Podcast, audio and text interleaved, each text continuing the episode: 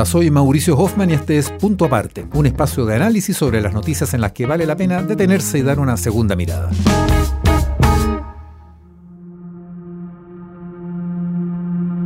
En un par de semanas el momento constituyente ha dejado su espacio al momento contingente. El primero suponía un punto de inflexión histórico, el paso de una era a otra en nuestra democracia, un quiebre entre un pasado y un futuro. El segundo sugiere una situación en curso presente, una secuencia de cambios sujetos a consideraciones y contextos de cada momento. Las fuerzas políticas no lo reconocen, pero el propósito de avanzar rápido hacia una nueva constitución parece que quedó ahí, en el limbo. Lo que ahora apura son los empeños en la necesidad de concretar reformas, políticas públicas, gestionadas a partir de proyectos del gobierno que se tramitan en el Congreso. Las dos más importantes reformas de la administración actual ya están en trámite y lo están con la misma constitución de los últimos años.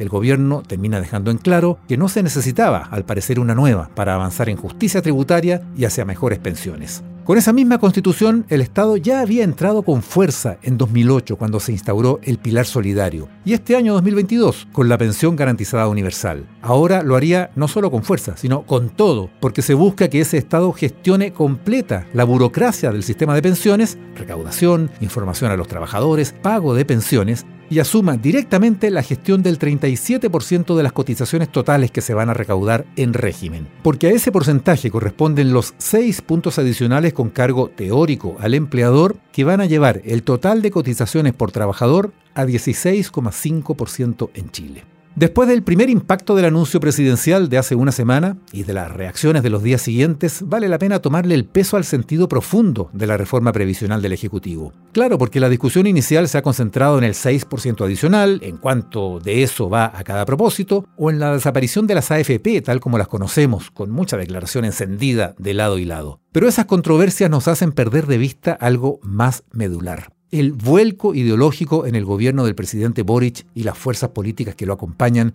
que supone esta reforma. O es un vuelco efectivo en el pensamiento, o es una renuncia fundamental a concepciones que se sostuvieron con pasión en el pasado. Si hasta hace poco el plan era eliminar el sistema como tal en su totalidad, hacer desaparecer las AFP por extinción y no por reconversión, terminar de frentón con la capitalización individual y hasta expropiar los fondos para ser usados en el reparto inmediato, eso quedó atrás y ya no fue. El compromiso forzado que hubo que declarar en campaña de no expropiar los fondos ya acumulados, lo que en algún momento empezó a llamarse el stock, que por cierto hay que reconocer como un compromiso importante, dio paso a algo mayor aún. El proyecto concreto de reforma que ya está encima de la mesa deja atrás esa intención original e incluso mantiene la capitalización individual a futuro. No hay otro gobierno de izquierda en el mundo que haya propuesto nunca nada parecido o que no haya tratado de cambiarlo si es que ya existía. La derecha ha sido tal vez mezquina para celebrarlo.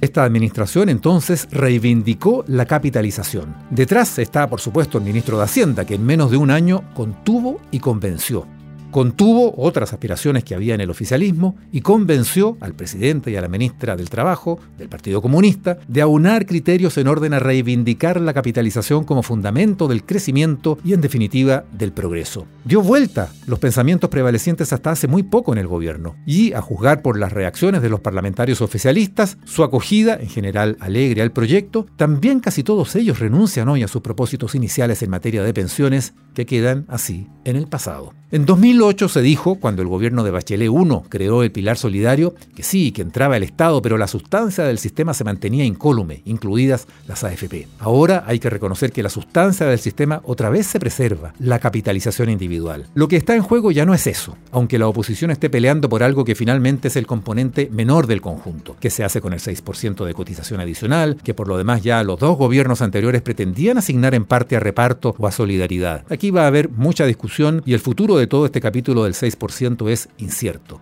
Hay otro aspecto de la reforma que parece en segundo plano y que es crucial, el diagnóstico que hace el proyecto desde el mensaje presidencial que lo acompaña para abajo, de las causas de las malas pensiones en Chile. Hay un detalle sugerente, esas causas se hacen explícitas en el papel, pero no ante los micrófonos o las cámaras. En sus declaraciones a los medios y a la gente, el presidente Boric y la ministra Jara han reiterado sus críticas a la AFP, a que han sido ellas las incapaces de pagar buenas pensiones. Pero en el mensaje presidencial del proyecto se plantean de otra forma las razones principales de las malas pensiones. Serían tres. Una es el mercado laboral, bajos sueldos, como es lógico en un país en desarrollo, muchas lagunas por cesantía o por obligaciones familiares que han recaído sobre todo en las mujeres, mucha informalidad. Otra es la variable demográfica. El sistema partió en los 80 cuando había otra esperanza de vida. Hoy tenemos tasas de longevidad casi de país desarrollado. Las mujeres viven más que los hombres pero cotizan menos y jubilan antes. En fin, el mundo al revés y un desfase con la realidad. Y la tercera causa es la baja tasa de cotización del 10% del sueldo que hemos pagado por 40 años en Chile para las pensiones en comparación con las que se pagan en promedio en los países de la OCDE, de casi el doble del salario. Estas son las explicaciones que siempre dieron los técnicos expertos en pensiones y que siempre habían sido soslayadas por los críticos. Soslayadas porque era imposible negarlas. El problema es que ninguna de esas tres causas aparece abordada de manera íntegra para ser resuelta ahora por la reforma. Veamos, el mercado laboral no está en el proyecto porque obviamente depende de la economía, de que el país crezca, de que haya empleos gracias a que primero haya inversión, de que esa inversión requiera de tantos empleos que los salarios suban y con ellos las cotizaciones. Si se abordan avances puntuales por la vía de asegurar las cotizaciones de los desempleados, mediante el seguro de cesantía, por ejemplo. Pero el mercado laboral en sí escapa con creces a las posibilidades de un conjunto de cambios al sistema mismo de pensiones. Hay que recordar que un sistema de pensiones es algo que existe para los que trabajan, no para los que no trabajan. Y ahí está una parte central del problema en Chile.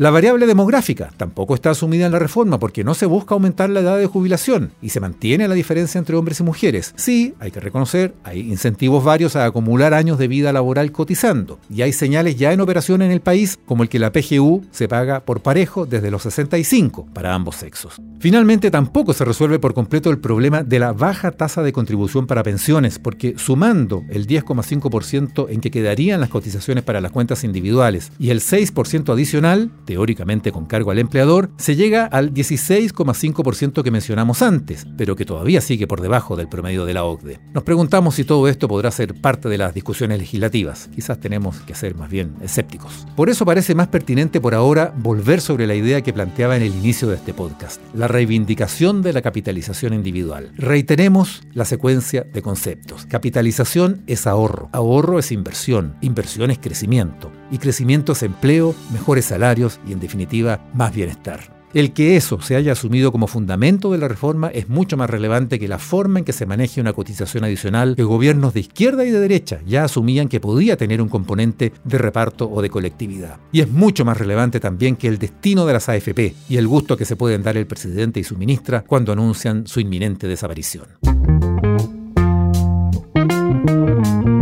Esto fue Punto Aparte. Soy Mauricio Hoffman y te invito a escuchar este y los demás capítulos de este podcast en tu plataforma digital favorita, en adn.cl sección podcast y también en podiumpodcast.com.